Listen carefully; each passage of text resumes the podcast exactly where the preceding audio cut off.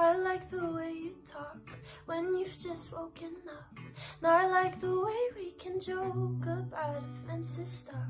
I like the way you give homeless men your mittens when you're all out of spare change. I like the way you think. I like your reasoning. Everyone thinks you're brilliant. You think you don't know anything. I like the way nice when no one's there.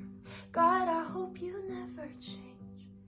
Cause people love to talk, and people always want something from you. Cause that's what people do. But I don't wanna think, I think you're astounding. And I don't care what anyone says or what anyone does. Cause boy, I like you, and I like you.